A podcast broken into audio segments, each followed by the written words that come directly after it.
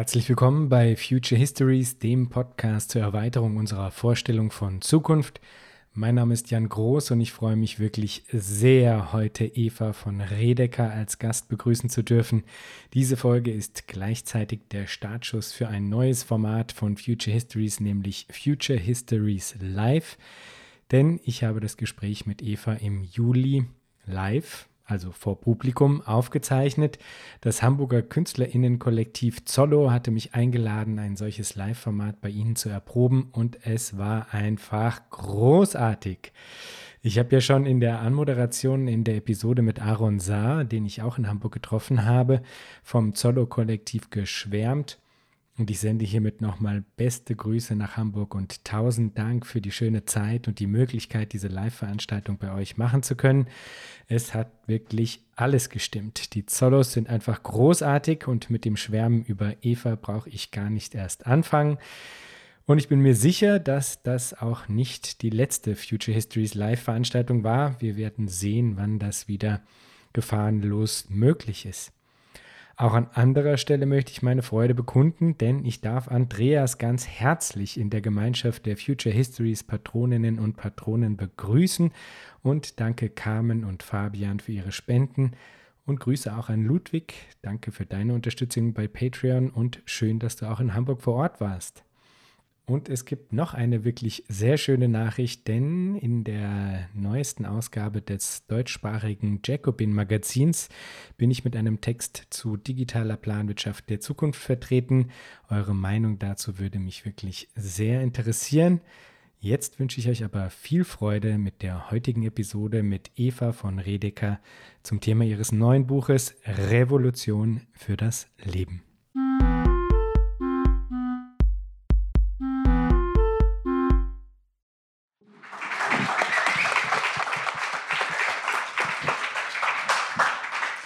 Ja, wunderbar. Vielen herzlichen Dank. Ich freue mich unglaublich, hier sein zu dürfen. Ich freue mich sehr, dass Eva sich bereit erklärt hat, auch zu kommen für dieses Gespräch. Ähm, genau, es wurde eh schon gesagt, danach kann. Ja? Bitte. Es wird fotografiert und zwar von Antje, die da steht. Alle Menschen, die nicht fotografiert werden möchten, geben ihr bitte ein dezentes Zeichen und dann seid ihr nicht auf Fotos drauf. Für uns ist es total wichtig ähm, zu dokumentieren, was hier passiert, um auch der Stadt gegenüber ähm, quasi Beweise zu haben, dass das angenommen wird, was wir hier machen. Ähm, genau, darum. Und es wird auch aufgenommen, das habe ich schon gesagt. Genau, es wird nämlich, also wenn die Fragen später auch aufgenommen, wenn ihr nicht auf der Aufnahme drauf sein wollt, also nicht auf dem, was dann später ausgestrahlt wird, dann sagt es doch bitte einfach. Ihr könnt dann trotzdem ins Mikro sprechen, aber ich schneide es dann einfach raus. Genau, das äh, ist tatsächlich auch jetzt halt eine Aufnahme für, für eine Folge des Podcasts Future Histories. Das heißt, ich mache jetzt hier auch so ganz Classic eine Anmoderation und ich hoffe, das orientiert in dem Kontext hier jetzt nicht zu sehr. Herzlich willkommen bei Future Histories, dem Podcast zur Erweiterung unserer Vorstellung von Zukunft. Mein Name ist Jan Groß und ich freue mich riesig, Eva von Redeker als Gast begrüßen zu dürfen. Eva ist Philosophin und freischaffende Publizistin. In ihrer Forschung setzt sie sich unter anderem intensiv mit der Frage des Eigentums auseinander und hat im Zuge dessen eine Kritik der Sachherrschaft entwickelt, die sie künftig in Verona im Rahmen eines Marie Sklodowska-Curie-Fellowships weiter ausarbeiten kann. Ihr Buch Praxis und Revolution werden manche von euch kennen und im Herbst erscheint ihr neues Werk Revolution für das Leben, das auch als Grundlage unseres heutigen Gesprächs dient. Herzlich willkommen, Eva. Ähm, ja, ähm, vielen Dank. Hallo alle und doppelten Dank für die Einladung hierher und in den Podcast. Ich freue mich total hier zu sein und dass ihr alle hier seid. Fangen wir mal mit einer Überblicksfrage an. Was verstehst du unter der Revolution für das Leben? Ähm, hm, das Hier und das Jetzt. Also, den, die wirkliche Bewegung, die den jetzigen Zustand aufhebt. Und eigentlich also davon abgesehen verstehe ich das erstmal als diagnostische Formel für gegenwärtige Protestformen. Also die Idee ist, dass wir in verschiedenen Mobilisierungen im Moment sowas beobachten können, was ich Revolution für das Leben nenne. Zum Teil kann man sogar schon diagnostisch sagen, dass in den Selbstbezeichnungen der Bewegung und in deren Slogans der Lebensbegriff eine große Rolle spielt. Also ganz augenfällig natürlich bei Black Lives Matter, aber auch in den Frauenstreikbewegungen geht es bei Ni Una Menos zum Beispiel um eine Mobilisierung für das Überleben, gegen das Sterben. Oder wenn wir an die Dakota Pipeline ähm, Protests denken, da war der Schlachtruf Nivakoni, das heißt auf Lakota Wasser ist Leben. Also es geht einmal um die Diagnose, dass wir es mit einer meiner Meinung nach neuen Form von Protesten zu tun haben, die weder eine Verlängerung der Bürgerrechtsbewegung noch eine klassische materielle Umverteilungsbewegung sind, sondern irgendwie was Neues und ähm, was Gegenwärtiges und was meiner Meinung nach auch verbunden ist. Das ist vielleicht die nächste These, dass man überhaupt sich anmaßt, einen allgemeinen Begriff für diesen Moment zu finden, äh, spricht dafür oder basiert auf der Annahme, dass wir es mit einem irgendwie zusammenhängenden Phänomen zu tun haben, obwohl es ganz verschiedene Segmente und Gestalten dieser Bewegung gibt. Und ja, was ist das Verbundene? Und ähm, das ist dann vielleicht das Zweite neben dem Diagnostischen ist Revolution für das Leben natürlich auch ein Schlachtruf in sich schon oder eine Perspektive. Und es ist ein Schlachtruf gegen die derzeitige Gestalt des Kapitalismus oder es ist ein Schlachtruf gegen einen auf bestimmte Art verstandenen Kapitalismus. Und das versuche ich in dem Buch zu begründen, dass man den Kapitalismus nämlich derzeit, eben unter anderem auch vom Hintergrund der, der Klimakatastrophe, nicht nur als eine Ordnung verstehen soll, die Arbeit ausbeutet, sondern dass der Kapitalismus, also während auch er Arbeit ausbeutet, das Leben zerstört. Und die Revolution für das Leben oder die Bewegungen, die von bestimmten Ecken anfangen, Herrschaft in Frage zu stellen, sind meiner Meinung nach alle irgendwie darin verwandt, dass sie auch die Herrschaft des Kapitalismus über das Leben mitberühren. Und gleichzeitig ist das also als Schlachtruf natürlich auch ein Zukunftsszenario.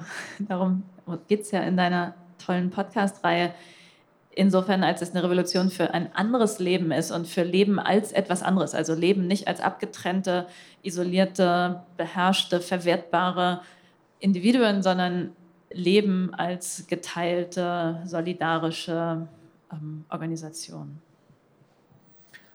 Und äh, du fußt deine, deine Kritik, die du dem voranstellst, auf zwei äh, oder auf der Feststellung zweier Paradigmen. Auf der einen Seite eines, was äh, auch schon Marx festgestellt hat, was du mit der sachlichen Herrschaft benennst. Also im Grunde eigentlich die Tatsache, dass der Profitzwang dazu führt, dass wir äh, letztlich eigentlich den Dingen unterstellt sind auf eine Art und du fügst dem aber dann noch was hinzu, ein weiteres zentrales Paradigma, wie du das dann auch nennst, eine, äh, du nennst es die Sachherrschaft und äh, die ist fundamental verankert in unserem westlichen Verständnis von Eigentum. Das war eine unglaublich spannende Passage des Buches für mich, muss ich sagen. Kannst du uns das ein bisschen genauer erläutern, diesen Unterschied auch? Was ist sachliche Herrschaft, was ist Sachherrschaft? Genau, also eine Art, das zu erläutern, die ich immer benutze, ist zu sagen, der Kapitalismus setzt gewissermaßen zwei Schnitte. Also wirklich so, man sich vorstellen, einem Hackebeil durch äh, alle möglichen lebendigen Regenerationszusammenhänge. Und der erste Schnitt ist der Schnitt, den das Eigentum setzt zwischen Gegenstand oder Objekt und Besitzer. Und der Schnitt ist ein absoluter. Also wir haben es nicht nur mit einer irgendwie mit einer Differenz zu tun, sondern im Eigentum ist das was besessen wird, ein totales verfügbares Objekt und das, was besitzt, ein absolutes verfügendes Subjekt. Und dass, dass ähm, uns das so selbstverständlich geworden ist oder auch das Besitzen damit einhergeht, dass man alles machen kann mit dem Gegenstand, der einem eben gehört, das finde ich, spricht gerade für die These, dass wir in so etwas wie einer Kultur oder einer Lebensform der Sachherrschaft leben. Sachherrschaft ist erstmal einfach ein Synonym für Eigentum, aber ein bisschen aus der Mode gekommen ist. Und deswegen habe ich das Wort jetzt benutzt, um nicht nur das Eigentumsverhältnis selbst, sondern auch soziale Herrschaftsverhältnisse, soziale Beziehungen und insgesamt den Weltbezug, der durch dieses Eigentumsverhältnis geprüft, äh, geprägt ist oder darin ankert, zu beschreiben. Und das entscheidende Merkmal neben dieser Trennung von Subjekt und Objekt ist dann wiederum die Art von Beziehung, die sie zueinander haben, nämlich die Beziehung, in der das Subjekt das Objekt auch zerstören und verletzen darf. Das ist richtig festgeschrieben im modernen Eigentumsrecht, dass es ein Missbrauchsrecht gibt, das Jus ab utendi, man darf auch zerstören. Und das ist einerseits eine wichtige Freiheit, die wir als Moderne haben, dass es irgendeine Sphäre gibt, in der wir wirklich alles machen können. Aber gleichzeitig von der Objektseite betrachtet macht es die Welt auf eine, un, ähm, auf eine beispiellose Art verletzbar und, und ledierbar.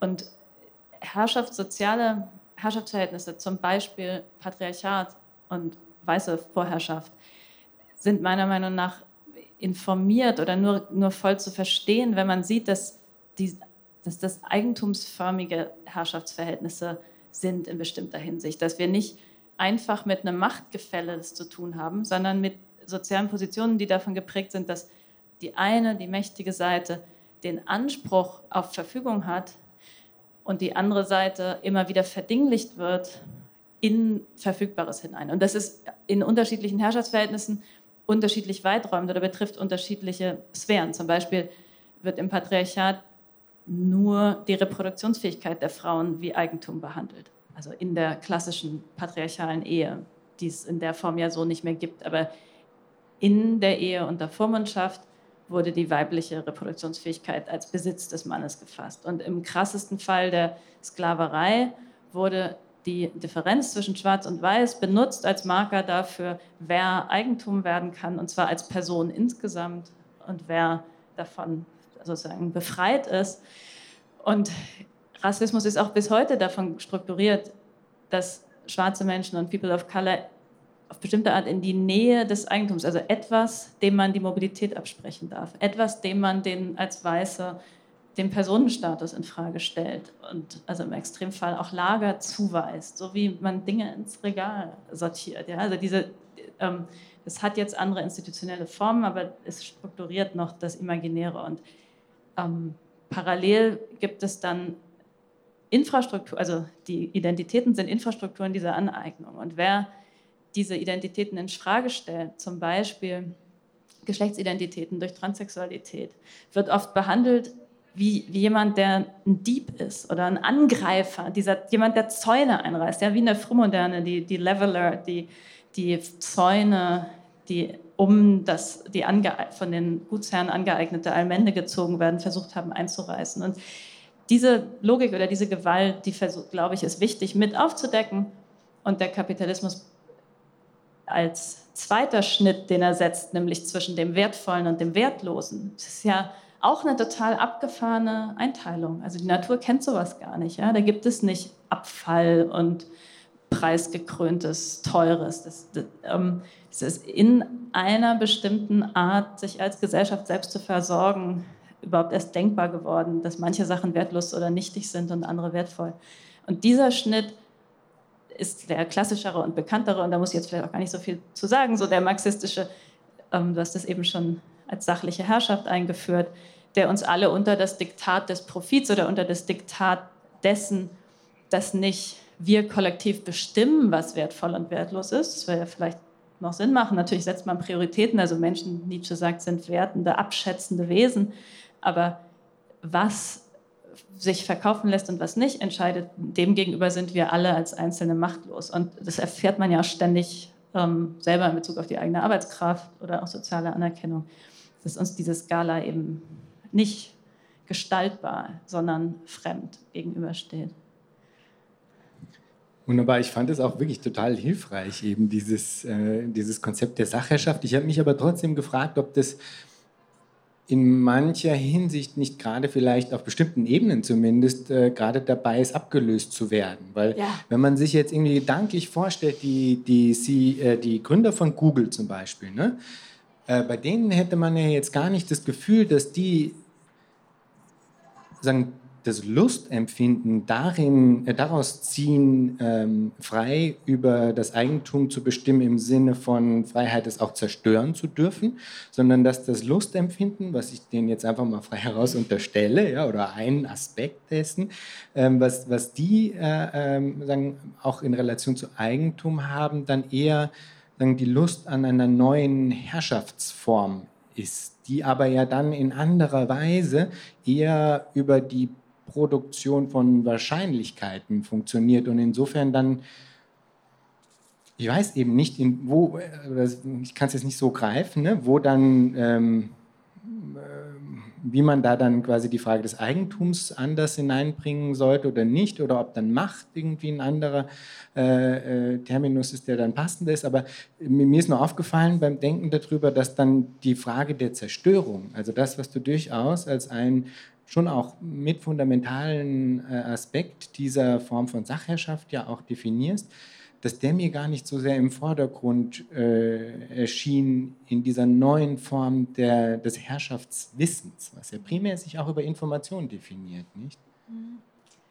Ja, also mich befällt manchmal auch die große Melancholie, dass ich das alles nur so sehen kann, weil es eigentlich schon zur Neige geht. Also die Eule der Minerva fliegt spät und eigentlich ist sozusagen das Paradigma des Eigentums oder der Sachherrschaft gerade dabei, abgelöst zu werden und es gibt was zum Beispiel, was Jeremy Rifkin The Age of Excess nennen würde. Und das ähm, Waren setzen auch neuerdings gar nicht mehr die Eigentumsform voraus, sondern man erwirbt Lizenzen und Besitztitel, aber nicht Eigentumstitel.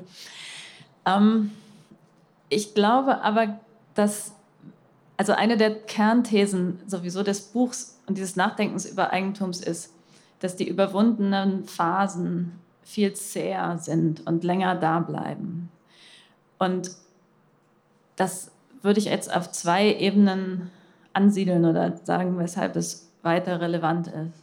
Das eine ist, dass selbst wenn die gegenwärtige Enteignung anders nicht durch, ich nenne das also Propertisierung, Vereigentümlichung, nicht durch das Schaffen von neuen Eigentumstiteln, zum Beispiel an privatem Land, wo vorher Allmende war, oder an verdinglichten Identitäten, die vorher verbundener gesehen wurden. Also wenn die Enteignungen, die wir derzeit erfahren, nicht durch die Eigentumsform, sondern durch sowas wie neue ähm, ja, Lizenzen, durch Spekulation, durch Schulden, was auch immer man einsetzen will, entstehen. Dann würde ich sagen, dass die Reaktion und gerade die regressive, rechtspopulistische Reaktion auf die derzeit erfahrenen Verluste immer noch total von der Eigentumsform strukturiert ist. Also die ich meine, die, die rechten Verschwörungstheorien, sowas wie der große Umtausch, ist ein Phantasma darüber, dass man als nationales Kollektiv ähm, sein Land besitzt und dass ähm, man die ähm, Reproduktionsfähigkeit der Frauen besitzt und dann kommen irgendwie die schlimmen Feministinnen und sagen denen, die sollen nicht mehr schwanger werden, weil die wollen dann nämlich die die ähm, Migranten ins Land holen und einem sozusagen gleichzeitig die Kinder oder die Fruchtbarkeit und den Boden rauben. Das sind alles also eigentumsförmige Phantasmen. Aber das ist sozusagen das eine gruselige Ende des Spektrums, aber auch bis weit in die bürgerliche Mitte herein. Also dieser ganze unsägliche Diskurs, um die angeblich von links bedrohte Meinungsfreiheit geführt wird. Da geht es um, um Meinung als also ich nenne das Phantombesitz, als Phantasma, ich will ungestört, so wie in, in meinen vier Wänden ungestört, meine Meinung missbrauchen dürfen, indem ich irgendeinen Bullshit behaupte oder einfach verletzende Wörter weiter wiederhole. Und wenn ich das nicht kann, dann sind hier irgendwie meine Grenzen überschritten, dann schieße ich. Ja? So, und das, deswegen würde ich also einerseits sagen, dass die ähm, die, also das, was man in der kritischen Theorie so den autoritären Charakter oder sowas nennt, dass diese Strukturen immer man die nur versteht, wenn man das Eigentumsförmige des fantasierten Verlusts versteht. Also es ist so wie früher gab es mal echtes Patriarchat und ähm, weiße Vorherrschaft, die ist uns jetzt amputiert worden und in diese Leerstelle müssen wir irgendwie neue Phantasmen der Verfügung setzen. So, das ist das eine. Aber trotzdem könnte es ja sein, dass die eigentliche Herrschaft und die eigentliche Verfügung über die Welt oder die eigentliche Macht eine ganz andere Struktur hat und nicht mehr sachherrschaftlich ist. Und wenn du jetzt auf Big Tech zu sprechen kommst, würde ich sagen, dass da die Eigentumsform in zwei Hinsichten weiter ähm, erschließend ist und sicherlich nicht erschöpfend. Also dann hat man nicht alles gesagt, was man dazu sagen muss. Aber erstens ist es so, dass diese Herrschaft ja darauf beruht, dass ein neues Gut vereigentümlicht wird, nämlich Daten. Und der, die ganze Spekulationsmasse dieser Firmen besteht darin und die ganze das Kippen von Geschäftsmodell in Herrschaftsmodell beruht darauf, dass das Geschäftsmodell vorsieht, möglichst umfassenden Zugriff auf persönliche Daten zu haben und möglichst viele Services über, in einer Plattform zusammenlaufen zu lassen, damit man möglichst komplette Profile hat der Leute. Und dadurch akkumuliert man, selbst wenn man es nicht wollte, Macht und auch eine am Ende sozusagen Simulacrum von Staatssouveränität. Und zwar in allen Hinsichten, außer, außer der des, des direkten körperlichen Zugriffs. Also die dystopische Herrschaft sind wir bei der falschen, nicht bei der richtigen Zukunft. Die dystopische Herrschaft des Silicon Valley wäre eine, wo du keine Polizei mehr brauchst, ähm, wo sozusagen diese große Front des Kampfs gegen die Sachherrschaft, den wir gerade in der Kritik an rassistischer Polizeigewalt erleben, wo man den zugeben könnte, weil die Verfügung über die Leute darüber läuft, dass man in selbstfahrenden Autos eben programmieren kann, wo die hinkommen oder dass man Leute aus ihrem Konto ausloggen kann oder aus ihren sozialen Kontakten oder sie stratifizieren dazu, wer Zugang zu welchen Krediten oder welchen Jobs oder ähm, Wohngegenden oder sowas hat. Ähm, das basiert aber auf Eigentum an den Daten oder auf Aneignung der Daten und, und darauf, Daten gibt es ja, also genauso wenig wie eingezäunte Felder, gibt es Daten out there, sondern man muss die als ähm, aneigenbares Objekt überhaupt erst schaffen. Und die Einhegungsinfrastruktur ist in dem Fall, also die ist weiterhin juristisch, aber es sind eben keine Zäune, sondern es sind Algorithmen, die das ähm, einhegen, sozusagen. So, das wäre das eine. Und das andere würde ich sagen, dass wenn man die Ideologie und dieses, diesen ganzen rechten Libertarianismus der Leute anguckt, das komplett von dem Souveränitätsphantasma von Besitzern, also und wirklich bis hin zur Selbstkarikatur strukturiert ist. Und diese ganze Idee mit, dann fliegen wir zum Mars, wenn jetzt die Erde kaputt ist und dann kolonisieren wir das da. Und es gibt da ja auch, also es gibt auch so Schriften wirklich zu, zu dem, dem voll souveränen Subjekt, also auch in so einer Ayn Rand Nietzsche-Genealogie. Also ich glaube, die wir verstehen, auch das Entitlement dieser Typen sind es ja meistens weiße Typen, ziemlich, also da verstehen wir viel mehr drüber, wenn wir uns klar machen, dass das Sachherrscher sind. Absolut, also ich würde da definitiv zustimmen. Ich hätte auch gar nicht so sehr das Gefühl gehabt, dass äh, oder wollte das zumindest gar nicht sagen, dass ich glaube, dass quasi die Eigentumsform jetzt irgendwie überwunden wäre oder sowas. Ich hatte mich, glaube ich, das äh, vielleicht auch, weil die Frage des Zerstörens dann nochmal anders vonstatten geht oder sowas. Deswegen hatte ich mich das irgendwie ein bisschen gefragt, ob dieser Aspekt dann noch so äh, so dominant ist, aber definitiv haben ja, wir es immer noch mit, so, also ja. mit Eigentum zu tun und auch dort gibt es definitiv etwas zu enteignen oder zu vergemeinschaften. Also da stimme ich dir hundertprozentig zu. Ich glaube, es ist ähm, wichtig oder ich fand es zumindest ganz toll, dass du diesen Exkurs dann noch gemacht hast im Buch, äh, sich mal diese Genese des Eigentums auch noch mal ein bisschen genauer anzugucken. Also nicht zuletzt, weil ich es eigentlich immer auch wichtig finde, dass, dass, das, was man vielleicht den liberalen Mythos nennen könnte oder sowas, oder das liberale äh, Selbstverständnis, weil ich es wichtig finde, dass das ein bisschen dekonstruiert wird oder sagen wir mal irgendwie ähm, ja, äh, nicht so unangetastet bleibt.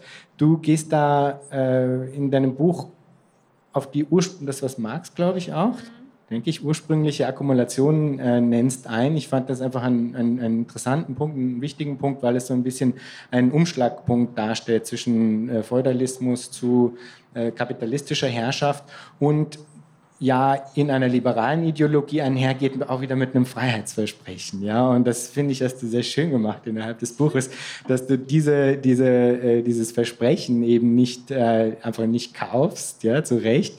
Da, äh, an einer Stelle heißt es da zum Beispiel, dass der Selbstbesitz alleine ein leidiges Vermögen bildet. Es ist eine Zumutung, keine Freiheit. Kannst du uns das vielleicht noch mal ein bisschen genauer erklären mit der ursprünglichen Akkumulation und ja. was das auch bedeutet für den liberalen Mythos? Mhm. Genau, also wir quatschen jetzt hier so voll ähm, am, am, Kern der Sache, ganz hochtheoretisch. In dem Buch ist das so ganz äh, nett erzählt, wie so ein Gruselmärchen, wie jemand um, um so einen Acker reitet und er kriegt so viel Land, wie er an einem Tag umreiten kann und dann äh, hat macht es richtig, was nämlich heißt, dass dann am Ende sein Pferd tot unter ihm zusammenbricht, als sich der Kreis schließt. Und diese, dieses ähm, Opfernde oder Brutale in der Aneignung ist, ist so mein Startpunkt in die ganze Debatte. Ähm, und das vielleicht schon an der Geschichte lässt sich eine Dimension dessen deutlich machen, weswegen ich sage, dass der Selbstbesitz und das Besitzersein eigentlich keine Freiheit ist, weil sie ihre ähm, Entstehungsbedingungen oder ihre Reproduktionsbedingungen ständig verleugnen muss. Also auch dieser äh, aneignende Besitzer, dem es da gelingt, sein Gut zu bekommen, der muss eigentlich beweisen, dass er alles mit diesem Pferd machen kann und es auch zerstören, weil sonst das Geheimnis zu leicht verraten wäre, dass er das Land ja nur hat, weil das Pferd so gut laufen konnte und weil das Pferd ihn getragen hat und vielleicht zwischendurch getrunken und von dem Gras gefressen hat und also sozusagen der Übergang gar nicht so klar ist zwischen Herrscher, der voll souverän ist und verfügen kann und Herrschaftsobjekt, das abgespalten ist und man muss sozusagen die, die Mitte abkappen. So, und wenn man das gekappt hat, dann hat man Subjekte, die, die eigentlich isoliert und ohnmächtig sind, weil sie selber alleine sich gar nicht reproduzieren und versorgen können und weil sie abhängig bleiben, das aber ständig verschleiern müssen oder durch Herrschaft ähm, unkenntlich machen oder umformen, indem nämlich das, was sie versorgt, wiederum zu Eigentum deklariert wird, obwohl es eigentlich lebendige Tätigkeit ist. Also schon das Land, was wächst und sich regeneriert, ist auf eine Art lebendig. Aber wenn wir dann zum Beispiel zu weiblicher Reproduktionsarbeit kommen, dann äh, funktioniert das Patriarchat so, dass man so tut, als wäre das quasi die Eigenschaft der Frau, ähm, großzügig zu sein. Und irgendwie steht immer Essen auf dem Tisch. Das ist eben, weil sie so, so liebend ist. Aber das ist natürlich Arbeit. Und es bedroht die Stabilität dieser Ordnung zuzugeben, dass es Arbeit ist. Denn wenn etwas arbeiten kann, kann es nicht einfach Eigentum sein. Es, dann könnte es auch für wen anders arbeiten oder weglaufen. Oder diese, ähm, diese Fragilität bedroht eigentlich den Eigentümer. Und in der tatsächlichen Geschichte, also jetzt nicht mehr die Gruselmärchen, ist ja die ursprüngliche Akkumulation bei Marx gewissermaßen der Aufbau des Spielbretts, den es braucht, damit der Kapitalismus losgehen kann. Man muss einmal schaffen, dass ein Teil der Leute viel Besitz konzentriert hat, in der Phase des Kapitalismus agrarisch, also Landbesitz, und ein anderer Teil gar nichts mehr hat, sodass die eben nicht mehr ähm, aus ihrem Garten leben können oder die Birnen aus dem, äh, dem Gemeindegarten ernten, sondern dass sie ihre Zeit verkaufen müssen als Arbeitskraft, eben genau wiederum an die, ähm, die entweder die großen Güter oder dann später die Manufakturen besitzen.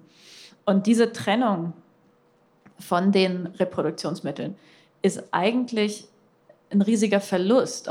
Und man braucht zusätzliche quasi Bestechungen oder Kompensationsgüter, um das diesen, wie Marx sie nennt, doppelt freien Lohnarbeitern, also diesen Leuten, die, die zwar jetzt frei sind, weil sie hingehen können, wo sie wollen und keine Leibeigenen mehr auf dem Gut mehr sind, aber auch frei jeder ähm, Versorgungsgrundlage oder jedes, ähm, auch, auch jeder sie reproduzierenden Gemeinschaft sind, um die wieder dazu zu bringen, diese Ordnung zu akzeptieren. Und meiner Meinung nach gelingt das nur, weil dieses Versprechen des modernen Eigentums, dass es irgendwas geben soll, worüber man voll herrscht, für die Armen, für die sich das nicht in materiellem Besitz bewahrheiten konnte, auf andere oder ich würde sagen ideologische Weise eingelöst oder ähm, entschädigt wurde, eben durch sowas wie den Kontrast zu Menschen, die sich gar nicht selbst besaßen,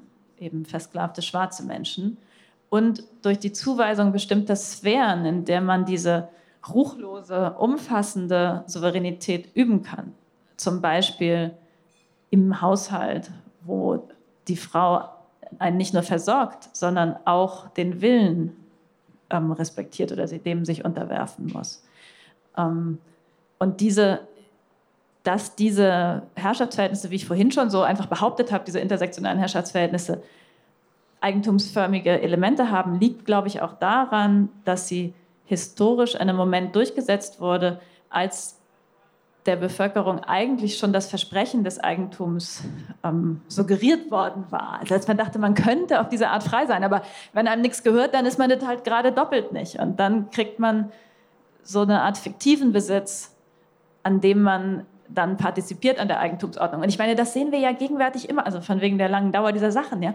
Wie, sie, wie, sich, wie viele Leute sich anfangen aufzureden, sobald die Proteste irgendwo eine Schaufensterscheibe einschlagen, ja. Und jetzt gerade in dem Fall von Black Lives Matter, ja, die gesamte amerikanische Geschichte ist die Geschichte darüber, wie die Eigentumsinteressen der weißen Siedler, die, ähm, die Leben und die Freiheit der Schwarzen also sozusagen trumpft und die, deren Leben und Freiheit geopfert wird, den Eigentumsinteressen. Und jetzt hat man wieder eine Situation, wo gegen den, den polizeilichen Mord an schwarzen Menschen protestiert wird. Und das fängt dann so an, sich zu delegitimieren, sobald irgendwo ein, Supermarkt leergeräumt und umverteilt wird. So. Und da, also diese Frontstellung zwischen weißen Besitzinteressen und schwarzem Leben oder auch Leben von People of Color, Leben auf der Südhalbkugel, die kehrt, würde ich sagen, im Moment in sehr vielen ähm, sozialen Kämpfen und Konstellationen wieder. Die kehrt auch im Klimawandel oder in der Klimagerechtigkeitsdebatte wieder. Ja, das ist auch eine Frage. Unser, also unser ich hier als weiße Nordindustriestaatseinwohnerin, unser Komfort, unsere materiellen ähm, Besitztümer gegen die Verwüstung eben zuerst mal in anderen Teilen des Planeten. Ja, ich, ich fand ja diesen äh, Begriff des Phantombesitzes oder dieses, dieses theoretische Konstrukt unglaublich stark. Also fast schon so weit, dass ich das Gefühl hatte, okay, da, ähm, da, da, tauchst du quasi ein in so eine tiefenpsychologische Analyse, die ganz viel äh, herzugeben hat für unsere jetzige Gegenwart. Ja, also äh, und dann, genau, was war das? Du hast dein, du hast dein, ähm, Du hast dann nämlich diesen äh, T-Shirt-Spruch herausgeholt, ja, den ich äh, unbedingt zitieren möchte, oh, den ich wirklich, it, yeah. wirklich großartig fand, weil, weil der nämlich, also der verweist ja auf darauf, dass eigentlich auch die, die dann wieder Gewalt ausüben, also wo sozusagen über den Phantomschmerz in erster Instanz, der mir sagt, ah fuck, ich bin hier eigentlich betrogen worden, letztlich, ich muss aber was anderes nehmen, an dem ich die Gewalt ausüben kann, weil ich nicht so recht weiß, wie die Bezüge dieses Betrug, Betrugs eigentlich ursprünglich abgelaufen sind, übe ich das woanders draus, äh, dran aus quasi, habe aber irgendwo auf, in, in, irgendeinem, äh, in irgendeinem Sediment in mir habe ich schon noch das Gefühl, dass es eigentlich totaler Bullshit ist alles hier. Ja? Und dann hast du diesen T-Shirt-Spruch rausgesucht, der das irgendwie ganz gut verdeutlicht findest. Ich lese dir mal vor. Hey Snowflake, in the real world you don't get participation trophy. You don't get a participation trophy. Not everybody is a winner. No one owes you anything. Screaming doesn't make you right. Sometimes you actually lose. Crying doesn't solve problems. Nothing is free in this world and you are not special. Also das, was da quasi eigentlich als eine Beleidigung, äh, eine quasi Alt-Right-Beleidigung gegenüber den äh, depperten Snowflakes gemeint war, verrät eigentlich unglaublich viel über zum einen natürlich leider ein fehlendes Sensorium, muss man ganz klar feststellen, aber auch über eine innere Verletztheit, die diese Positionierung so auf andere schauen zu müssen, auch immer in sich trägt. Und das fand ich, als ich das gelesen habe, ich dachte, damn, Eva, da bist du ganz damn, tief. Twitter. Ja, da bist du ganz tief in der tiefen Psychologie unserer Gegenwart irgendwie gerade drin. Also das fand ich unglaublich stark, muss ich sagen. Jetzt ist das nur leider überhaupt keine Frage eigentlich, gell? eine Feststellung. Ich habe mir hier nur noch... kann man auch so stehen lassen. Ne? Ich habe mir nur noch notiert, Anmerkung, Karen-Symptom als weißer Phantombesitz. Kennst du das Karen-Symptom? Das ist hm. jetzt durch die Presse ja, ja, gegangen. Das ja. ist so ein ganz classical Beispiel irgendwie, oder? Ja. Ich rufe hier die Polizei, weil du irgendwie Birdwatching machst und dir das nicht passt, dass ich mit meinem Hund hier rumspaziere ohne Leine und, und versuche quasi die dazu zu bringen, dass die jetzt irgendwie dich killen mäßig. Und glaube aber, ich bin im Recht dabei. Ja, das ist super, dass du das aufbringst, weil man darin also nochmal die, die intersektionale Komplexität, die man irgendwie knacken muss, schön durchdeklinieren kann, weil diese, ich habe das ja jetzt ja eben so sehr krude so beschrieben, dass eben Frauen zum Teil Besitz formig äh, verdinglicht werden, schwarze Menschen in der Sklaverei. Ähm, übrigens, das muss man immer dazu sagen, das ist jetzt scheint immer nicht so relevant, aber Männer, weiße Männer wurden episodisch auch, also erstens sowieso im Hinsicht auf Arbeitskraft besitzförmig als Objekte der Sachherrschaft zugerichtet, aber auch ähm, in der Wehrpflicht also in, und im Heer. Also dass die armen Leute, die nicht mehr die, für die auch nicht genug Arbeit da war, in Preußen als erstes ähm, in einem stehenden Heer untergebracht waren. Und klar war, die gehören dem Vaterland und im Krieg, also und zwar im Kriegsfall ist ihr Leben, steht das zur Disposition. Ich glaube, dass also auch das für Analysen von Männlichkeit gegenwärtig und auch für diese ganz komisch, also für dieses dieses Preppertum. Also heute war gerade wieder ein Artikel über die Rechten in der Bundeswehr, der so schön war, weil der gezeigt hat, dass die eigentlich wissen, dass sie weniger sind als wir. Und auch eigentlich Angst haben vor dem fantasierten Zusammenbruch. Aber der, dieser sogenannte in den Verschwörungstheorien ja immer Tag X, immerhin der einzige Moment ist, wo man so von seinem leidigen Selbstsein erlöst wird, weil man dann kämpfen muss. Und es gibt sozusagen, es ist endlich eindeutig, endlich gibt es keine Alternative und der ganze Sinn des jetzigen Lebens ist, sich darauf vorzubereiten. So, das, also darin, finde ich, sieht man auch sowas wie so ein, so ein Verhaftetsein in dieser, dieser fantasierten Moment der Selbstaufgabe für eben das faschistische weiße Kollektiv. Ähm, aber das ist eben nicht nur eine Stärke-Fantasie, sondern auch eine Schwäche-Fantasie. Und das ist, glaube ich, wichtig, um, um deren Reaktionsreflexe richtig einzuordnen. Genau, jetzt aber Karen. Ähm, der, für weiße Frauen lässt sich natürlich gerade die eigene partielle Verdinglichung und diese, ähm, langes Wort jetzt, Vulnerabilisierung, also dass, dass Frauen ähm, aneignbar sind und man als Frau immer so rumläuft, dass man noch die Disposition hat, dass einem was passieren könnte, nachts im Dunkeln im Park und so weiter, dass man diese Verletzlichkeit oder Aneignbarkeit ich weiß nicht, wie man das auf Deutsch sagt, auf Englisch sagt man immer weapon, weaponized. Also die macht man schlagkräftig oder die instrumentalisiert man dafür, eine andere Gruppe, ähm, also entweder polizieren oder zurechtweisen oder eben einfach sogar aus dem Weg räumen lassen zu können und auf jeden Fall abzuwerten, weil man nämlich sagt, die bedrohen mich. Also nicht an sich ist es irgendwie anstrengend, eine Frau zu sein in, nach 6000 Jahren Patriarchat, sondern, also das gibt es ja auch bei Alice Weidel immer wieder, sie als irgendwie schöne blonde Frau hat jetzt plötzlich Angst, und zwar vor einer bestimmten rassifizierten Gruppe, auf die dieses ganze Phantasma der Sachherrschaft und der Objektbeziehung, die sich, die gar kein anderes Muster kennt als das Brechen von Widerständen und das Einbrechen in Grenzen, um, um sozusagen deren Platz zu geben. Und dann projiziert man die auf, auf eine Gruppe, die dann als, das sagte ich ja eben schon, als Dieb fantasiert werden und bestraft werden kann und ausgelöscht werden kann und gegen die eine Art von Rache veranstaltet wird, von einem Ausmaß, die, die, also der eben abgesehen davon, dass es eben wirklich zutiefst äh, bösartig ist, auch völlig ähm, verhältnislos ist. Aber das, das erlaubt eben die, die ein Abwertung an der einen Skala in eine Überlegenheit oder als Trumpf in der anderen aufzubringen. Was ich auch total also schön fand an, diesem, an dieser Perspektivierung, die, die, die dieses, äh, dieser Phantombesitz erlaubt, ist, dass es eben dann die Perspektive auf die Strukturen lenkt. Also dass man auch die, die Wut über den Hass der anderen, mhm. ja, dass man die auch irgendwie lernt, anders zu kanalisieren, weil, weil ja letztlich die Wut über den Hass der anderen auch oft leider dann quasi ähm, in Sackgassen führt oder noch Dinge anfeuert. Und dass dieser Move mit dem, mit dem Phantombesitz das schafft, das auch eben in, in, eine andere Richtung zu lenken, auf eine Art. Du hast jetzt aber eben noch die, die Endzeiterwartungen äh, der, der Rechten in dem Fall äh, angesprochen und ich möchte es in keinster Weise gleichstellen oder so, aber beim Begriff Endzeiterwartung äh, musste, ich, musste ich denken an etwas, was du im, im Buch auch ansprichst. Du in Bezug nämlich auf diese Fragen äh, oder in, diese, in Bezug auf diese Bewegung der Revolution für das Leben sprichst du von, ah, jetzt muss ich gucken, wie ist der Ausdruck? Äh, ich erinnere ah, mich auch nicht. Katastrophenvergegenwärtigung, ja. genau. Du schreibst, also, du schreibst dort, dass die Katastrophenvergegenwärtigung ein zentrales Element äh, dieser zeitgenössischen Protestformen sei.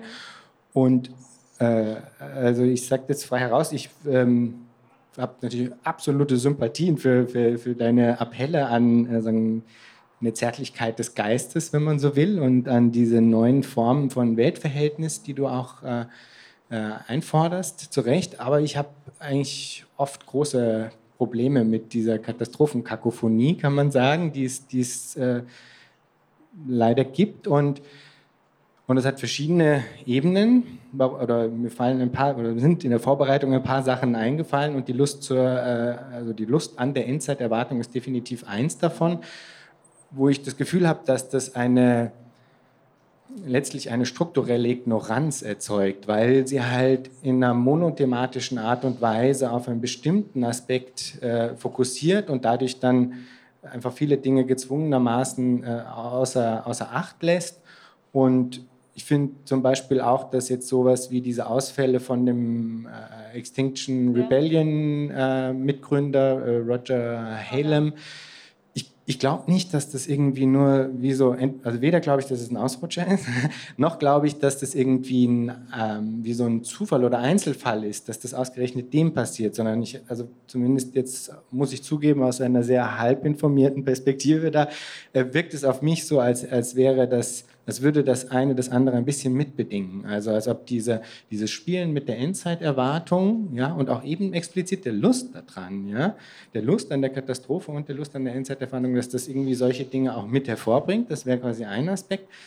Ein weiterer Aspekt ist, und jetzt eben nicht bei Extinction Rebellion, sondern das ist ja bei Fridays for Future zum Beispiel ganz prominent, ähm, mit diesen mit dieser Fokussierung zum Beispiel auf das 2%-Ziel, und das sprichst du auch irgendwo in einem Vortrag, kann ich mich erinnern an, ja, wird zum einen äh, tappt man quasi in dieselbe Falle, in die dieser äh, grünes Wachstum-Bullshit reintappt, äh, der quasi so ein bisschen wie so unter der Hand mitsuggeriert, so ja, wenn wir nur dieses depperte 2-Grad-Ziel schaffen, dann ist eh alles in Ordnung. Also sonst ist, passt schon sonst. Ja? Nur das sollten wir irgendwie in den Griff kriegen und geht schon. Ja?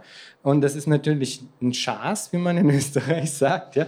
Und ähm, und das ist quasi dieser eine Aspekt an dem Zwei-Grad-Ziel, der irgendwie problematisch ist. Und aber auch, dass man das dann quasi festmacht an Parametern der Quantifizierung, die zum einen bei einem so hochkomplexen Thema wie Erderwärmung eigentlich eher waghalsig sind, würde ich sagen, weil es sind sehr viele Faktoren, die man meint, da in eine einzige Zahl pressen zu können oder sowas. Ähm, und auch, weil man sagen wir mal, Leute, die aus unserer ideologischen Richtung ungefähr kommen, an anderer Stelle Logiken der Quantifizierung gerade in Bezug auf solche Dinge eigentlich ablehnen würden und sagen wir, na Moment, aber das ist doch eigentlich ein Aspekt, der nicht unter diesem Paradigma der Quantifizierung angeschaut werden sollte, weil es nicht adäquat ist der Sache gegenüber. Das wäre quasi das Zweite, ich bin bald fertig, Entschuldigung. Ja, ähm, eine dritte wäre, und das habe ich bei Ah, der, jetzt habe ich, äh, Rosie Bright Dottie hat da, mhm. glaube ich, einen ganz schönen, äh, irgendwann mal so eine Punchline, wo sie so zu den Anthropozän-Leuten wie so einen kleinen Seitenhieb macht in Richtung von, dass das doch so ein bisschen was wie White Middle-Aged Male Panic wäre quasi. Mhm.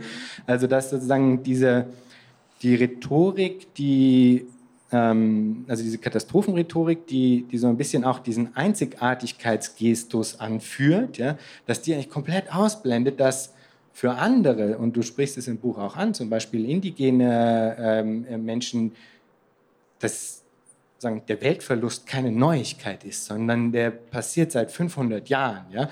Und dass aber dann äh, quasi sagen, diese, ja, dass eigentlich die Katastrophenrhetorik, wie sie da dann manchmal eingesetzt wird, halt so ein bisschen, ja, ich weiß nicht, wie man das dann formuliert, aber halt so eine, irgendwas ist da ein bisschen, äh, ja, für mich ein bisschen problematisch dann. Und der letzte Punkt, und dann darfst du endlich widersprechen, wäre, äh, ähm, wäre das dann zum Beispiel bei Fridays for Future oder sowas, ja, dass dann wieder adressiert wird an, äh, an, an die Politik in Anführungsstrichen und dadurch dann auch gleichzeitig wieder natürlich an, an äh, Hierarchieformen, die, die eigentlich ja ganz fundamental Teil des Problems wären und, und, und nicht äh, Teil, Teil der, der Lösung.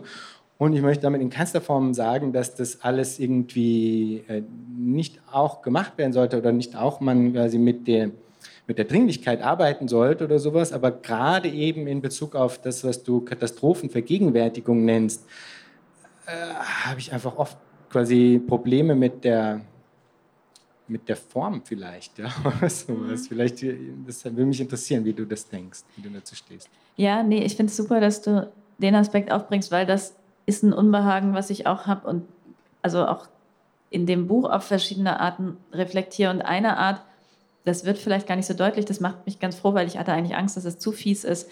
Ähm, die Katastrophenvergegenwärtigung kommt ja in der ersten Hälfte, die eigentlich noch die, die sozusagen dysfunktionale, schlechte Hälfte ist. Und das, ähm, das Buch heißt ja im Untertitel Philosophie der Protestform. Und ich deute so jede dieser Bewegungen, die ich diskutiere, denen ordne ich so eine emblematische Widerstandsform zu. Und bei Fridays for Future and Extinction Rebellion ist es eben die Katastrophenvergegenwärtigung.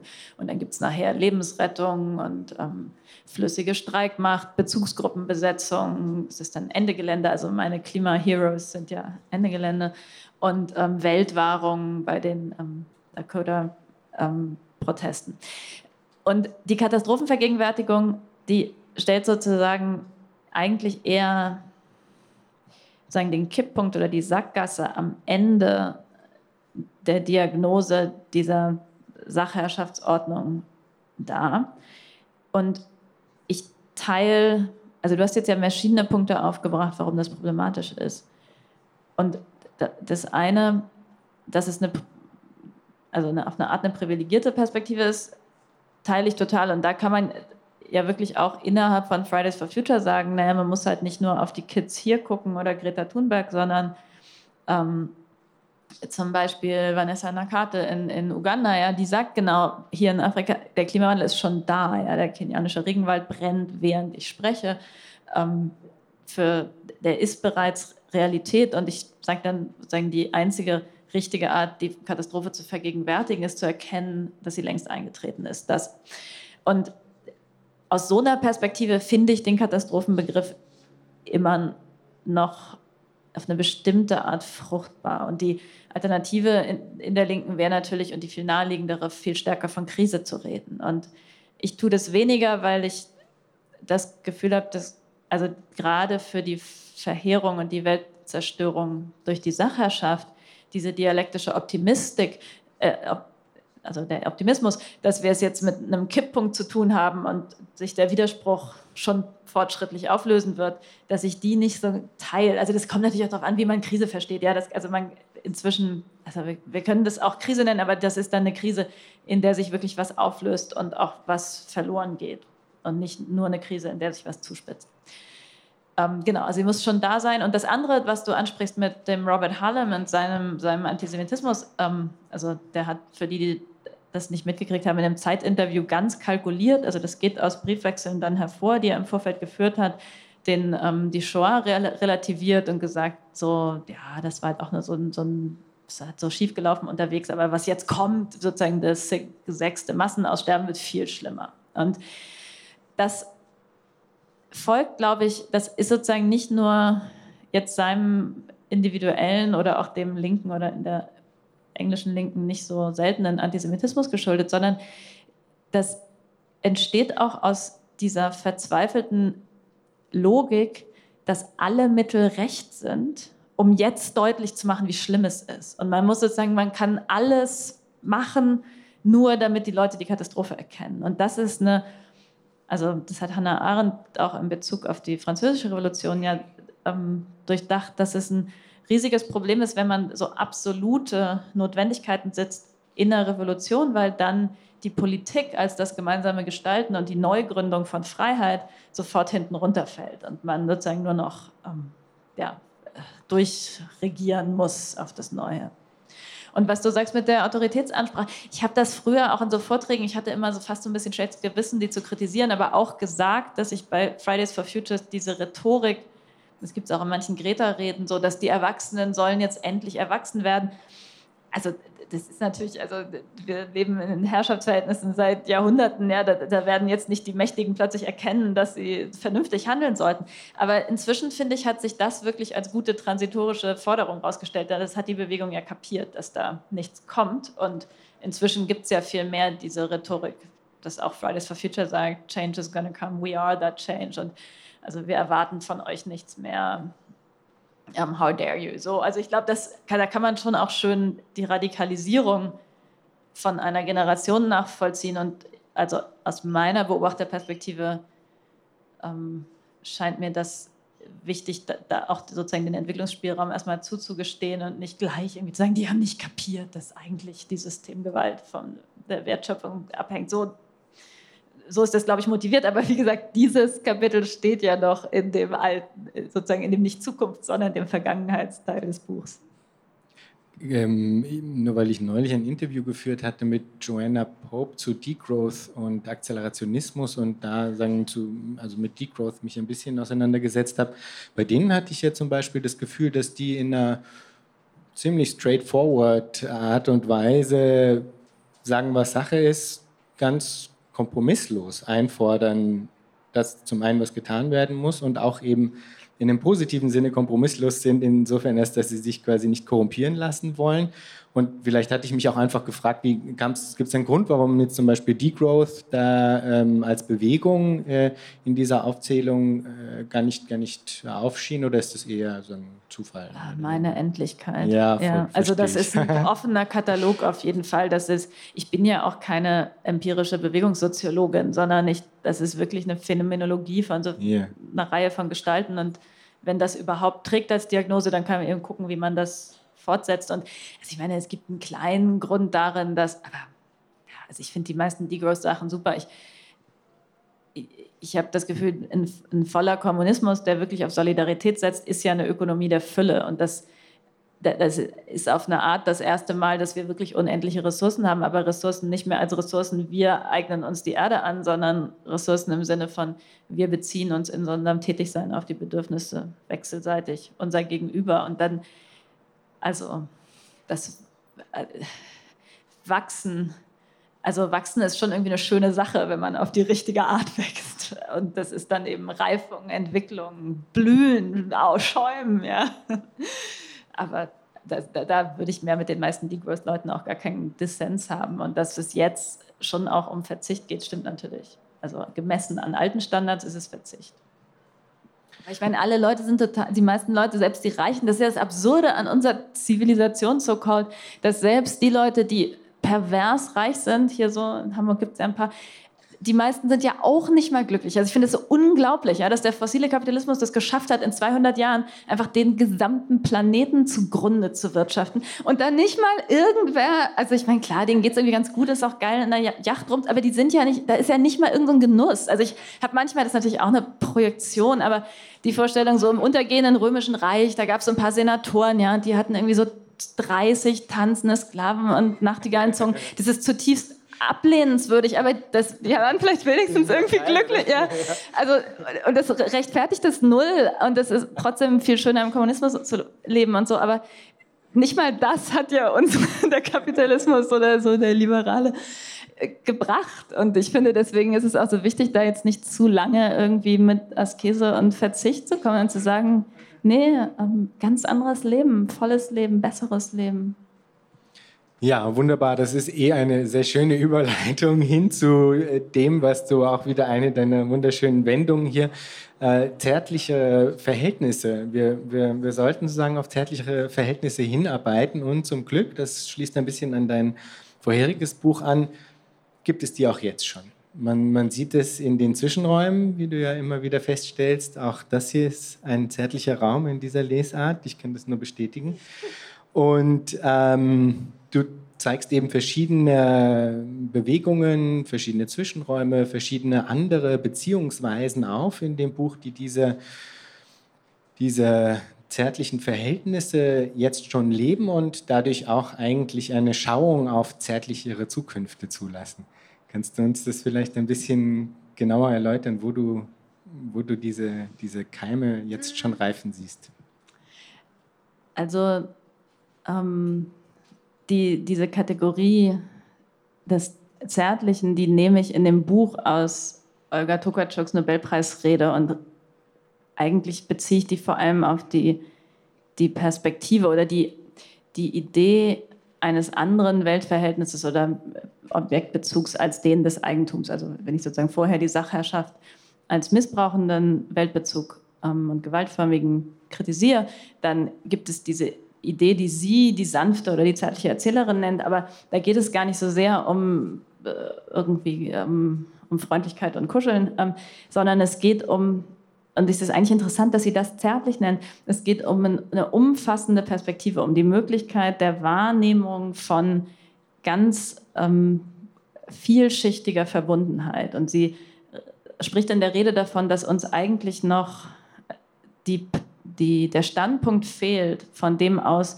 wir die Welt und unsere Beziehungen, das natürliche Leben so wahrnehmen können, dass uns klar wird, welche Verantwortung wir darin haben, aber auch welche Fülle oder welche Bezogenheit oder wie getragen wir sind. Und das, das fand ich wunderschön und gleichzeitig ist es anschlussfähig, finde ich, an viele ähm, äh, weniger poetisch vorgebrachten feministischen Analysen, die sehr stark von der Reproduktionsarbeit ausgehen und sagen, in Zwischenräumen gibt es immer schon nicht herrschaftsförmige und nicht ähm, ähm, lohnarbeitsförmige Sorgepraktiken, die sind jetzt total verdorben durchs Patriarchat und durch den, den Konkurrenzdruck, mit dem die Verwertung immer wieder auch in diese Zwischenräume reinreicht. Aber es gibt so trotzdem einen Vorschein darauf, dass Versorgung losgekoppelt vom Verkaufen der eigenen Zeit und vom Beherrschen von Gütern immerhin möglich wäre. Und in, also die Zwischenräume die die zukünftige Ordnung vorwegnehmen.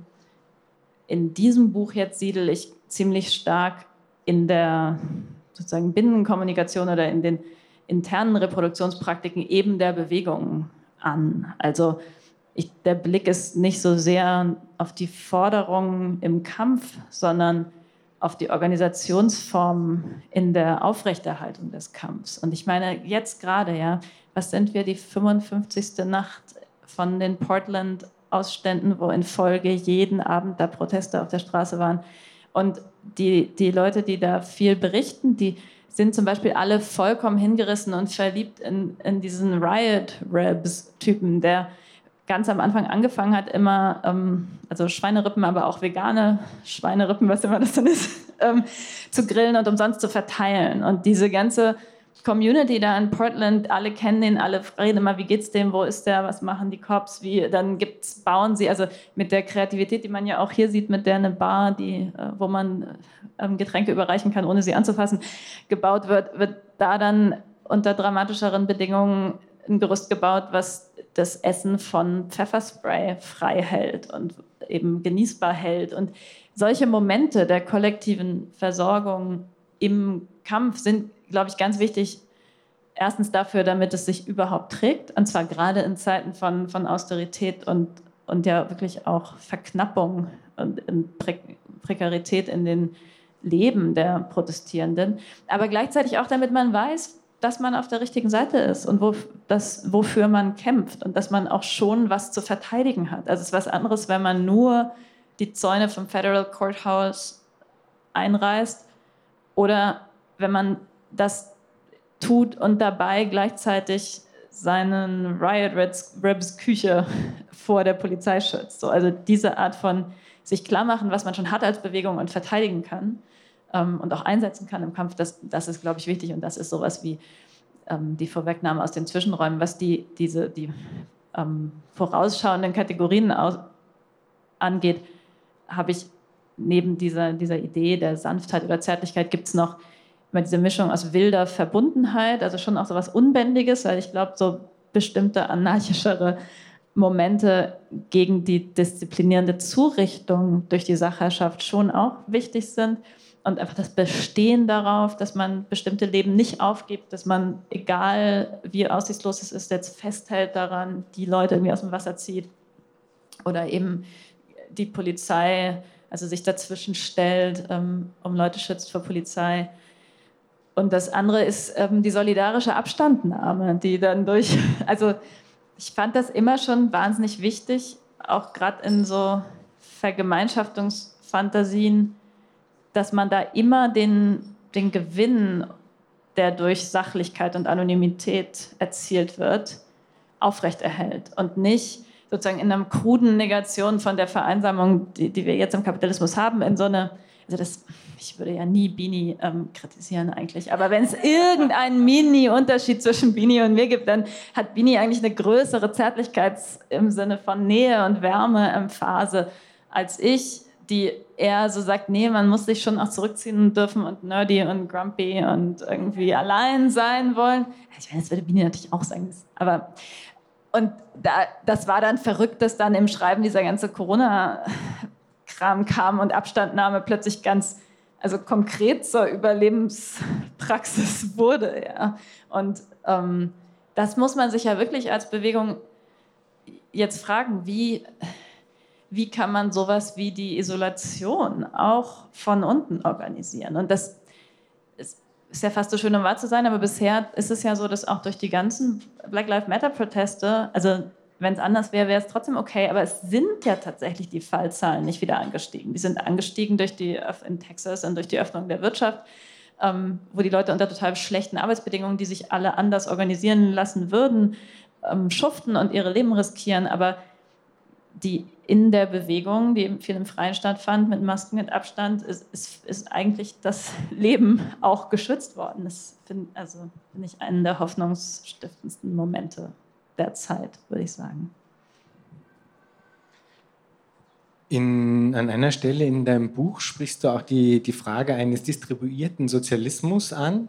Und das ist ein Thema, was mich total interessiert. Und die aktuelle Folge von Future History ist das auch zu dem Thema, also die aktuellen zwei Folgen eigentlich mit Daniel E. Saros, der tatsächlich ein, ein relativ konkretes Modell vorgelegt hat dazu, wie eine sozialistische, distribuierte Planwirtschaft unter heutigen technologischen Mitteln, äh, Bedingungen aussehen könnte. Und als ich mich mit ihm auseinandergesetzt habe und danach dann mit deiner Arbeit auseinandergesetzt habe, hatte ich äh, jeweils das Gefühl, dass ihr beide etwaige Lücken der des anderen füllen könntet. Also da hat auf jeden Fall ein bisschen was gefehlt, was durch, durch deine Arbeit, ähm, finde ich, sehr gut abgedeckt worden ist. Gleichzeitig hatte ich auch das Gefühl beim, beim Lesen deines Buchs, ähm, dass du so auf der einen Seite es äh, unglaublich gut schaffst, äh, Dinge hervorzuheben, die tatsächlich ja äh, also das Fundament dessen bilden werden, äh, was auch zärtlichere Zukünfte sein könnten. Aber es, äh, es, werden auch einige Dinge nicht adressiert, von denen ich aber das Gefühl hätte, dass sie adressiert werden müssten, allein schon um auch eine Mehrheit der Bevölkerung ähm, einnehmen zu können für für ein solches Vorhaben. Und das sind dann so ganz pragmatische Fragen, eh, wie zum Beispiel äh, einer sozialistischen Wirtschaftsrechnung oder sowas. Ja? Weil wenn man sich jetzt fragt, okay, was, was war denn oder was, was ist denn, hm, was ist das Problem am Capitalist Realism, also dem Gedanken, dass man sich eher das Ende der Welt vorstellen kann als, äh, als das Ende des Kapitalismus, dann, dann wäre da ja, wenn man jetzt irgendjemanden auf der Straße fragen würde, wahrscheinlich die Antwort nicht so sehr, dass die Leute irgendwie das eh so geil finden mit der sachlichen Sachherrschaft, sondern dass sie keine konkrete Vorstellung davon haben, wie es denn anders sein könnte. Und dass es dann aber damit nicht getan ist, zu verweisen auf die unbedingt notwendige Zärtlichkeit, Solidarität, andere Beziehungsweisen, die immer ein fixer, fester Bestandteil dessen sein müssten, aber es bleibt sozusagen ein Rest über, der, der dann durch die Adressierung der solidarischen Beziehungsweisen eben noch nicht adressiert ist. Und auf eine Art, und da bin ich jetzt absichtlich ein bisschen polemisch, weil ich auch beim Daniel Saros so ein bisschen den Advocatus Diaboli äh, gespielt habe, auf eine Art, man, wenn man ausschließlich das betont, man so ein bisschen wie so in seiner Comfortzone bleibt auch. Also nämlich in der, in der linken Comfortzone, die ja das eigentlich immer schon auch zu ihrem Kernbestand gezählt hat. Und insofern ähm, für mich so ein bisschen die Frage aufkommt, aha, okay, aber das, was vielleicht noch fundamentaler unbeantwortet ist in Bezug auf, ähm, was noch fehlt, liegt wahrscheinlich woanders. Das ist nur ein, eine Vermutung. Ja, würde, glaube ich, total gern das in der Comfortzone bleiben, verteidigen. Ich habe nur das Gefühl, da gibt es gar keine Comfortzone. Also die linke Zone ist zerfressen von dogmatisch geführten Partikularkonflikten und schrumpft zusehends gegenüber von gesellschaftlichem Rechtsruck und Faschisierung. Und angesichts dessen habe ich, also ich habe das mich beim Schreiben des Buchs oft gefragt, ob es nicht eigentlich viel sinnvoller wäre, wie man hier sagt, in Hamburg Buddha bei die Fische, wirkliche konkrete Vorschläge zu machen, wie sowas umgesetzt werden könnte. Und ich habe aber das Gefühl, wir sind leider nicht an dem historischen Moment. Wir haben gar nicht die Foren, die die Entscheidungsmacht haben, über detaillierte Vorschläge zu, zu ähm, entscheiden, also zu diskutieren, sich auseinanderzusetzen und wo die Debatte ist, welchen Sozialismus wollen wir. Im Moment habe ich das Gefühl, ich bin heilsfroh, wenn man irgendwie mal ähm, mehr Gewicht in die Waagschale wirft für wir wollen überhaupt, wir wollen immerhin keinen Faschismus.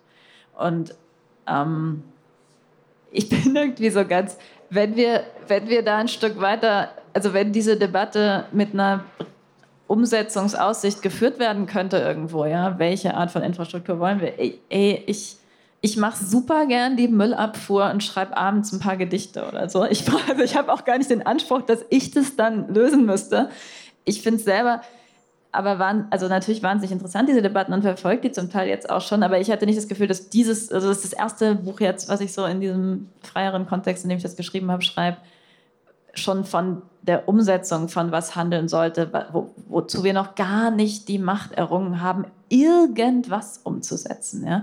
Aber ich finde tatsächlich, wenn, dann würde ich sagen, distribuierter Sozialismus und anfangen mit der Aneignung der Infrastrukturen und der Vergemeinschaftung von Infrastrukturen. Und ich finde, diese Idee des Distribuierten, also das ist ja auch noch gar nicht so eingebürgert in der Debatte jetzt aus, ab, außerhalb von so einer Keimform- und, und Technik-Community, das ist der Versuch ähm, einer Aufhebung des Gegensatzes von Zentralismus und Dezentralität, den man in der Linken eigentlich diesen Gegensatz nach zurückverfolgen kann bis auf bis, bis hin zu Marx Diskussion der, der Kommunen und dann greift Lenin das auf in Staat und Revolution. Immer die Frage, wie kann man einerseits die, die zentrale Staatsmacht übernehmen, aber sie andererseits nicht mehr als einen beherrschenden Mittelpunkt ausführen, sondern verteilen. Also distribuierte Macht oder distribuierte Systeme sind verteilte Systeme. Ohne dabei in die Zerfledderung von einem ganz dezentralen System ähm, zu fallen, wo es lauter einzelne Enklaven gibt, die aber nicht verbunden sind. Und also, das ist natürlich am Ende auch irgendwie ein bisschen eine Geschmacksfrage, aber auf einer bestimmten Ebene. Aber im Moment haben wir, glaube ich, also oder ich selber neige auch manchmal zu der Romantik des Dezentralismus. Und ich finde sowas wie Goethes ähm, und Wander, Wilhelm Meisters Wanderjahre, ja, der, im Grunde wandert der durch so eine, eine dezentrale Gesellschaft, wo, wo in jedem Standort ist so eine völlig andere utopische Gesellschaft. Und irgendwas daran finde ich ganz toll. Aber leider ist die Welt inzwischen auf, eine, auf so einer umfassenden Ebene kaputt, dass wir uns das gar nicht leisten können. Also selbst wenn wir antimodern wären und wie die, die Anonymität der umfassenden, komplexen Systeme aufgeben wollten, hätten wir uns dann der Mittel beraubt, um sowas wie Klimawandel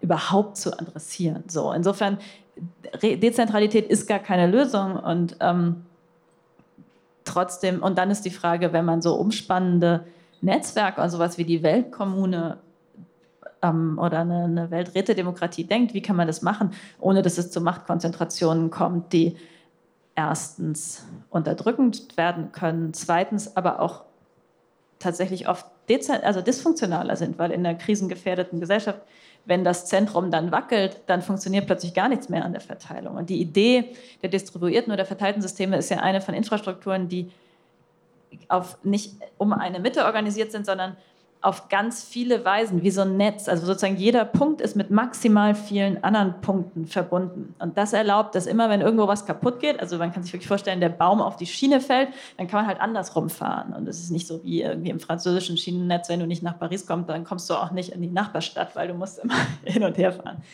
So, genau. Und insofern, ich finde das total vielversprechend, diese Ideen, diese Diskussionen um distribuierte Infrastrukturen und finde es super, wenn Leute diese Lehrstelle jetzt schon füllen.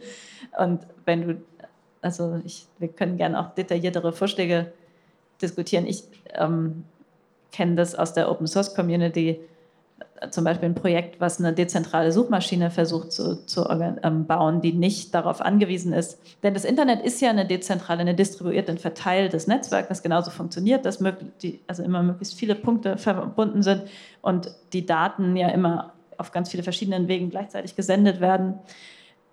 Aber die derzeitige kapitalistische Konzernstruktur hat da rein dann zentralistische ähm, ja, Institutionen ist vielleicht falsch, eben Infrastrukturen, Firmen gebaut, zum Beispiel so, dass alle Suchanfragen bei Google in den Serverfarms zusammenlaufen.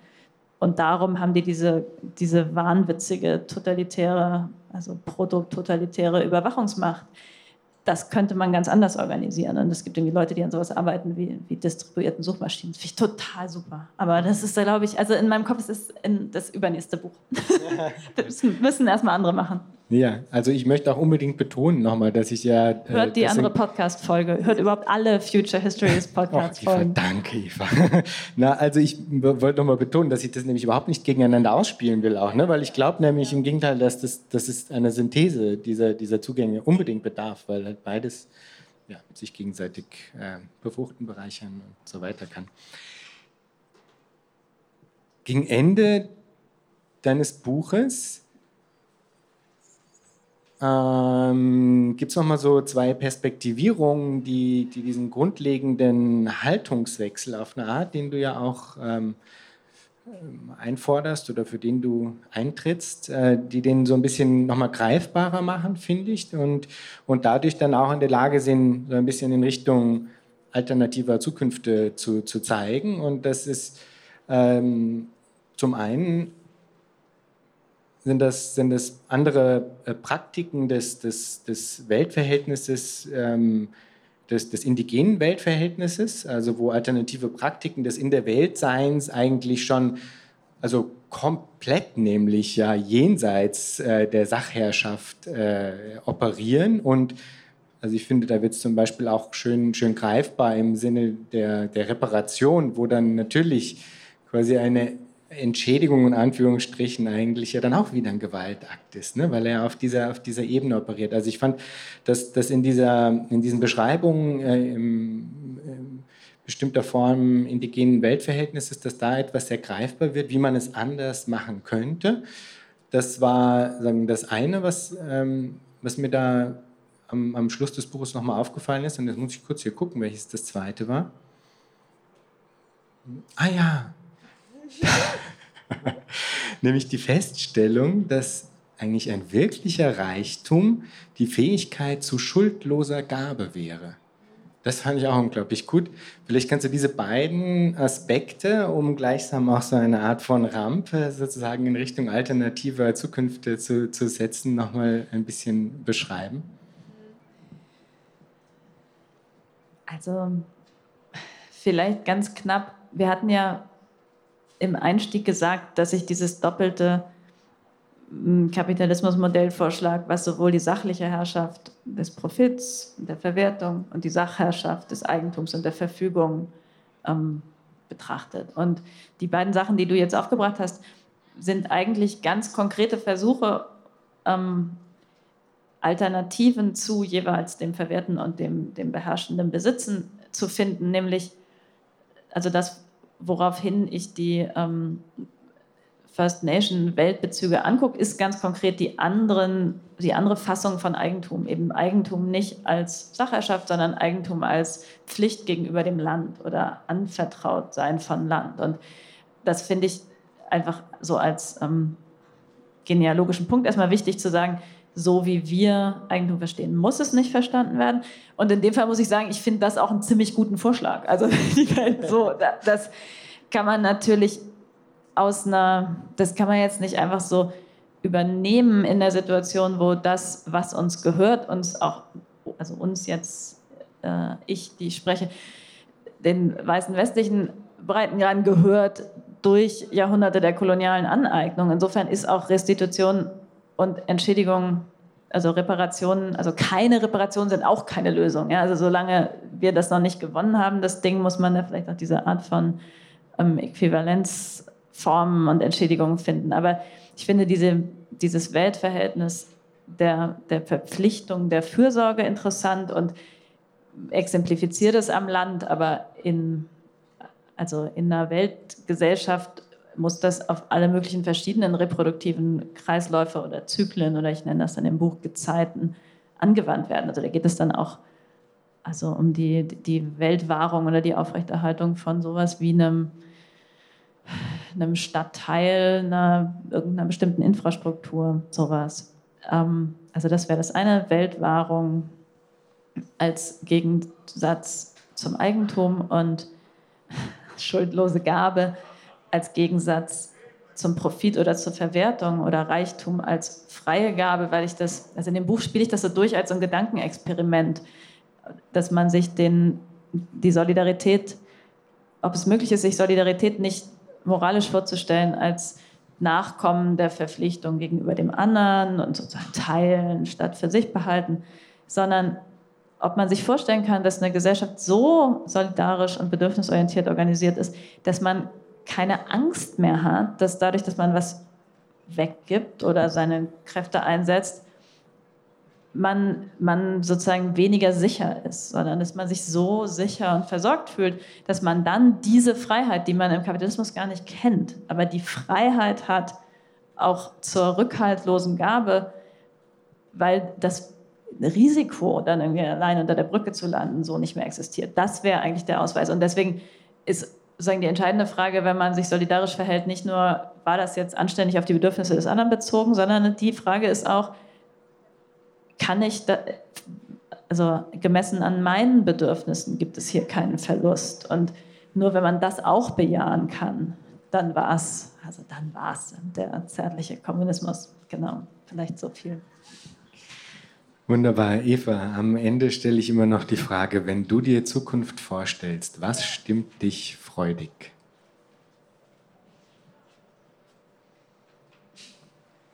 Also ich mag so viele Sachen an der Welt, dass eigentlich die Tatsache, dass es überhaupt eine Zukunft gibt, mich schon total freudig stimmen würde, ja. Wow. Das war die. Das war die optimistischste Antwort, die ich jemals bekommen habe auf die Frage. Vielen, vielen Dank, Eva, für dieses Gespräch.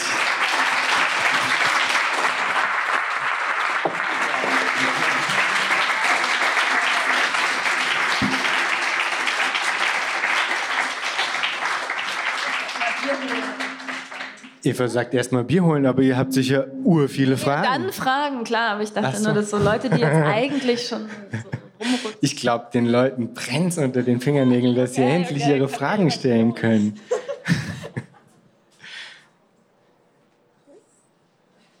Oder doch nicht? Ihr äh, könnt auch, wie gesagt, sagen, dass ihr dann nicht in der Veröffentlichung drin sein wollt. Ich schneide es einfach raus.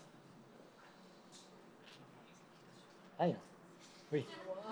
Wow. Aber eher so.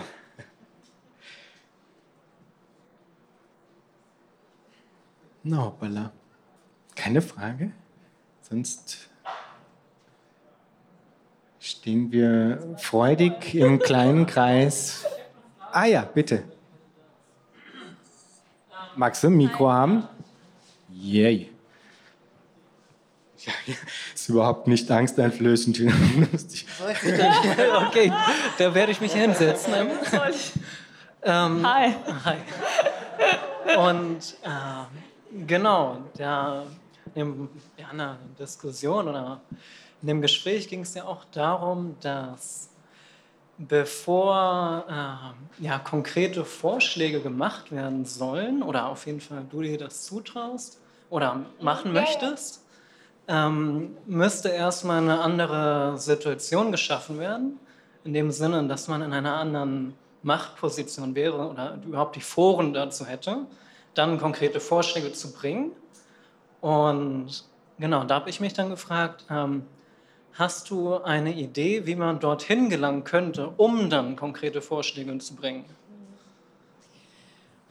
Ja, da, da finde ich, sollten wir jetzt vielleicht gemeinsam den Rest des Abends drüber reden. Also ich, ich glaube tatsächlich, dass es ziemlich schlecht aussieht im Moment. Also dass es nicht so ohne weiteres, dass es ganz schwer ist, diese Art von Basis zu organisieren gerade. Ähm, sowohl, weil wir zahlenmäßig nicht genug sind, als auch, weil wir alle so überhaupt mit dem Klarkommen und Überleben beschäftigt sind, dass es ganz schwer ist, wirklich tragfähige Strukturen zu bauen. Und ich denke schon, dass sowas, dass diese alte Idee des Rätesystems immer noch total vielversprechend ist. Also dass man einen Modus hat, in dem man und dann muss man fragen, nach welchen ähm, Kriterien organisiert man jeweils deren Zusammenkommen. Also die, im 19. Jahrhundert war das ähm, vorgezeichnet durch die Organisation der Wirtschaft. Und es schien auch sinnvoll, das genau so zu behalten, dass jede Produktionssparte hat sozusagen die Demokratisierung durch die jeweiligen Textilräte und äh, Schlachtereiräte. Und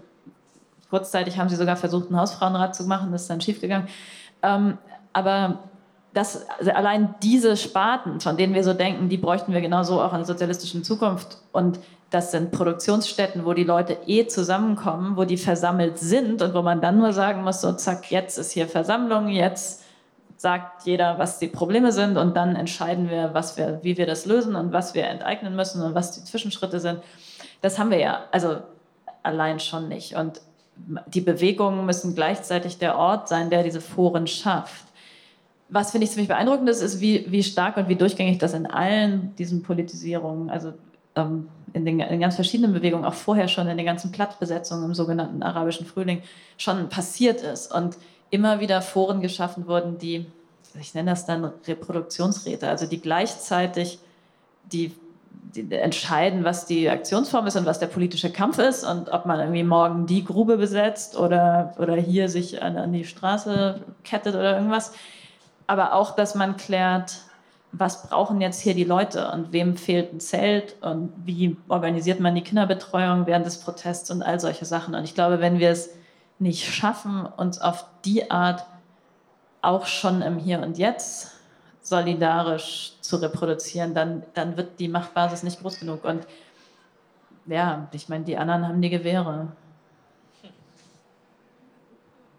Ja, okay. Aber Vorschläge willkommen. Ja? Also, ja, kann man nicht äh, so direkt beantworten, auf jeden Fall.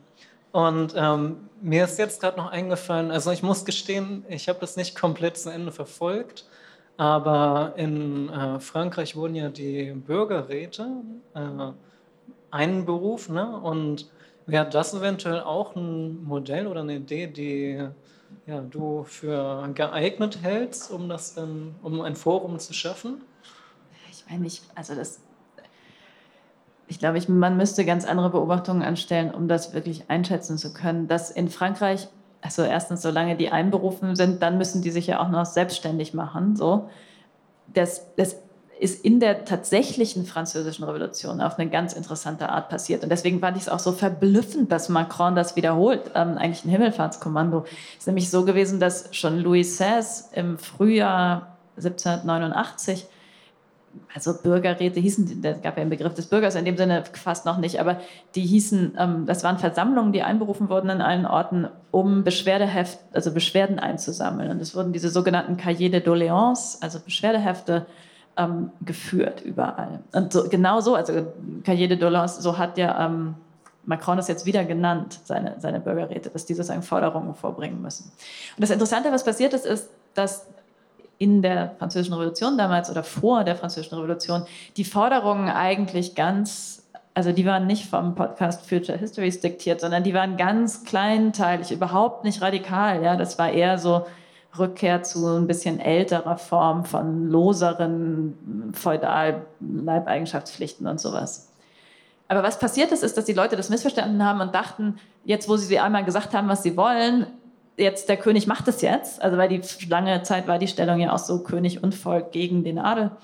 Und ähm, dann komplett verblüfft waren, als sie gesehen haben, dass ein paar Wochen später irgendwie nicht schon die Gutsherrschaft sich angepasst oder leicht verändert hat. Und ähm, aber dieses Versammeln als solches eine Struktur oder also in dem alten Buch sage ich Praxis geschaffen hat, die sich mobilisieren ließ für was ganz anderes, nämlich dafür, wenn man schon mal zusammen war, loszulaufen und das Schloss anzuzünden. Und dann hat sich die Geschichte total radikalisiert, aber gar nicht auf Grundlage dieser Räte oder dieser Forderung, sondern eher auf Grundlage dessen, dass da, da die Leute irgendwie zusammen waren und sich schon enttäuscht gefühlt haben. Also ich glaube, das ist jetzt ist ein schönes Beispiel dafür, dass so Versammlungen, die man erstmal relativ gezähmt von oben einberuft, ein Eigenleben entwickeln können, weil sie den Partizipierenden überhaupt erstmal das Gefühl geben, dass man sich selbst regieren könnte und auch so einen gewissen Anspruch. Man hat das jetzt mal durchdacht und dann passiert weiter überhaupt nichts. Und ähm, dann hat man plötzlich was, woran man auch die, die Herrschenden messen kann und sagt so, also, also ich glaube, das ist ein, ein Vorteil an der Misere der komplett inkompetenten Regierung, die es im Moment in manchen Demokratien gibt, dass diese Aura der Autorität oder dass die können das besser als wir, das ist ja völlig weg. Also ich meine, in jedem linken Space, wo ich komme, wissen die Leute wie besser, wie man was organisiert, als in, also zumindest mal so den äh, angelsächsischen Vorreiternationen des äh, Kapitals. Aber also ein Rezept, I don't know. Ja, natürlich nicht. Okay, will jemand noch eine Frage stellen? Dann würde ich weiterreichen. Wer möchte auf den Stuhl? Man kann bestimmt auch das Kabel zu einem anderen Stuhl äh, durchreichen. Toll, almost. Okay, Homeoffice. Okay, ja. vielen Dank. Es war ein wunderbar interessantes Gespräch. Ich habe äh, eine Frage, die geht an den Anfang, eine, zu, zu einer der ersten Fragen zurück, nämlich du hast gesagt, du du siehst die in der rechten Regression, die wir gegenwärtig erleben, ähm, eigentlich so, so einen eigentumsförmigen äh, Phantas Phantasmen. Und ich wollte dich fragen, ob die alle eigentumsförmig wirklich sind, die autoritären, oder ob du da andere Modi äh, findest. Das ist eine Frage. Und dann wünsche ich mir eine, eine, eine Reflexion von dir über die Zärtlichkeit, die Sanftheit, die ganze, also alles, was wir in den jetzigen Bewegungen erleben, auch bei Extinction Rebellion, die ganze Wichtigkeit, die Regeneration spielt, die, die, die Wichtigkeit, die Gefühlen ein, ne, so einberaumt wird, die Trauer und die Liebe, überall taucht die Liebe plötzlich auf da, da gibt es ja jede Menge Kritik, auch von anderen Linken wieder, die sagen, das ist zu soft, hört auf, das ist zu esoterisch, das ist zu spirituell.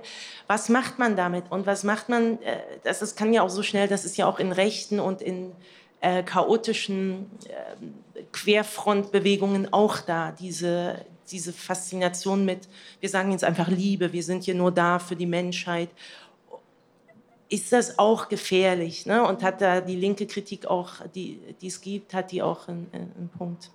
Vielleicht erst mal so viel. Ja, super, danke. Mm, das letzte ist total interessant. Also ich meine, erstmal so, also natürlich ist das alles, also alles ist gefährlich, sozusagen die zu große Nüchternheit auch. Und ich würde dir total zustimmen, dass, also wenn diese Versorgungs-, Fürsorge-, Zärtlichkeitsdiskurse wenn die mit einem homogenen Gemeinschaftsideal und nicht mit einem solidarischen Kooperationsideal verknüpft werden, dann werden die, glaube ich, ganz schnell ähm, selber erstens wieder gewaltförmig oder auch total, eben wie du sagst, esoterisch abgehoben, spiritistisch. Und ich glaube, die, also äh, der, der materialistische, eigentlich, also eigentlich kann man das, glaube ich, auf eine sehr nüchterne Art ähm, auf das Kriterium der tatsächlichen Reproduktion der diversen Bewegungsteilnehmer in, in ihrer Freiheit bringen. Und dann ist eben sowas wie, also dass Extinction Rebellion irgendwie so ganz lange versucht hat zu sagen, jeder ist irgendwie okay, wie er kommt und wir sind alle imperfekt das ist irgendwie, das ist vielleicht so ein bisschen zu breich, obwohl das ein tiefes Bedürfnis, was, wenn wir ehrlich sind, wir auch viele eingefleischte Linke irgendwie mal so haben, so, oh, endlich mal irgendwie Peace, so. Das ist ideologisch, aber wenn jetzt in Portland sich, ne, oder, also auch wenn sich bei Ende Gelände, jetzt nicht so tun, als würde ich immer nur über Amerika reden, wenn sich bei Ende Gelände der bunte Finger organisiert, der ähm, Leute mit ähm, Gehbehinderung, kleine Kinder, die, die irgendwie Angst vor Kletterei haben, so mobilisiert, dass die innerhalb ihrer Einschränkungen mit auf die Straße gehen können und versorgt werden mit denen. Und also jetzt doch wieder Portland. Also das, ähm, ich habe heute Morgen so einen Tweet gesehen von dem Disability Justice Center Portland. Sagt, was ihr braucht, damit für euch der Protest accessible ist. Und dann wir kümmern uns darum, das herzustellen. So.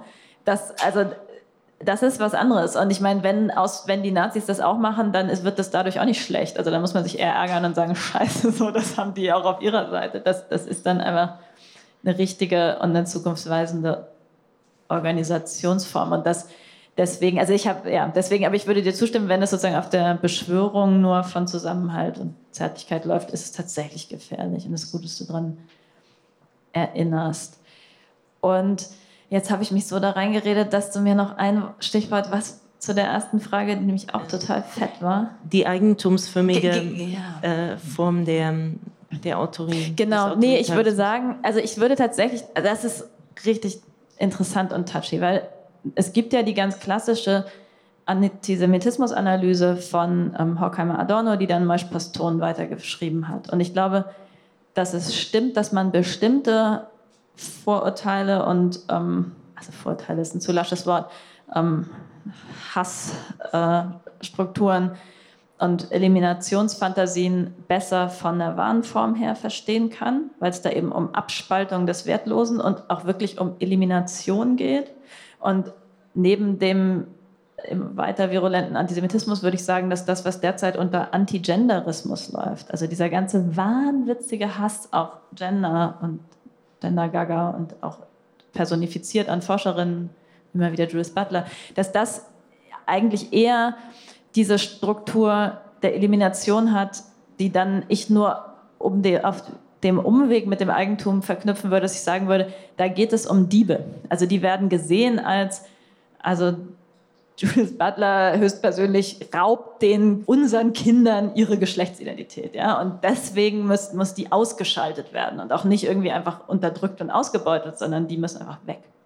Und dann gibt es andere intersektionale Verhältnisse, wo, wo die Unterwerfung eher eine, eine ist der, der Beherrschung und nicht der Elimination. Das ist natürlich, und die Grenzen sind unter anderem auch deshalb fließend, weil wenn dann diese Gruppen widerständig werden, wie eben in der Black Liberation oder, oder im Feminismus dann in, in der Misogynie, dann sind die, bist du also als aufmüpfige Frau, fällst, richtet sich ein eliminatorischer Hass auf dich, als normale Frau ein beherrschender, eigentumsförmig aneignender äh, Machtanspruch. So würde ich das versuchen zu sortieren. Aber ich meine, ja, ich kann hier irgendwie reden. Du machst Bewegungssoziologie, also da muss man mich gucken, was die Leute wirklich glauben und so. Aber also so würde ich es versuchen zu entfalten.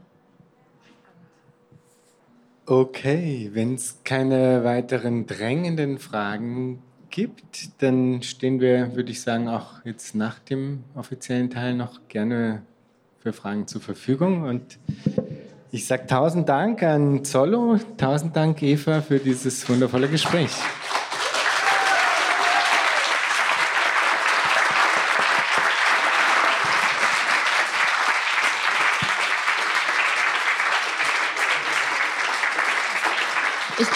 Ich wollte mich noch mal ganz doll bei den Zollo-Leuten und Jan bedanken, weil es hier alles so schön ist und von wegen Eigentum. Also ich glaube, wenn ich das richtig sehe, das gibt dann diese Vorab-Raubdrucke und die, die sind Gemeineigentum. Also bedient euch von dem einen Kapitel und tausend Dank für das Layout an welche Person das auch immer gemacht hat. Ich finde, es sieht ganz großartig aus.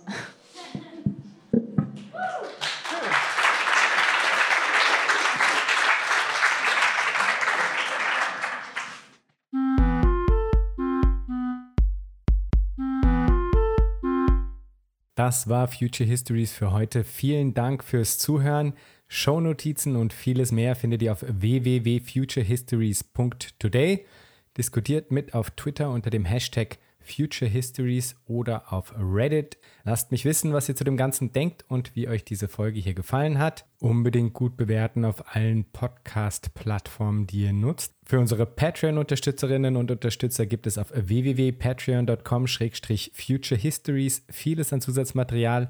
Da könnt ihr also auch vorbeischauen. Bis zum nächsten Mal. Ich freue mich.